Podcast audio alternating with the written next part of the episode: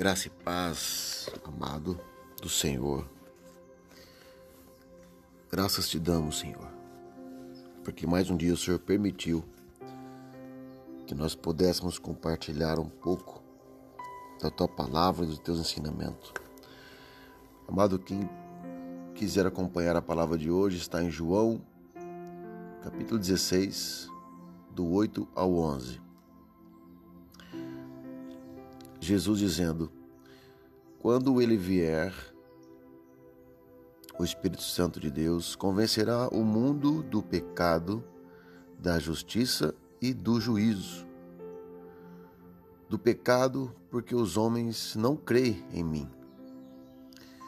Da justiça, porque eu vou para o Pai e vocês não me verão mais. E do juízo, porque o príncipe deste mundo já está condenado. Querido, quem está condenado? O príncipe desse mundo.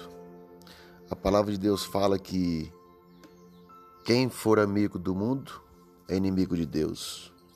E esse o príncipe desse mundo, que é Lúcifer, que é o anjo que se revoltou contra o Senhor, ele já está condenado. E quem amar este mundo será condenado juntamente com ele, porque Aquele que é amigo do mundo é inimigo de Deus. Nós não somos desse lugar, nós somos de um lugar maior e melhor.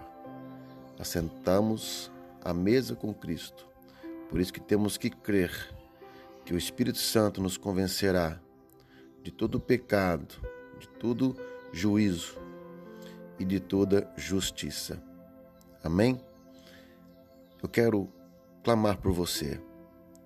Amado Senhor Jesus, interceda por nós, Senhor, ao Pai, porque sabemos que nesses novos tempos de difícil, o mundo passa por caos.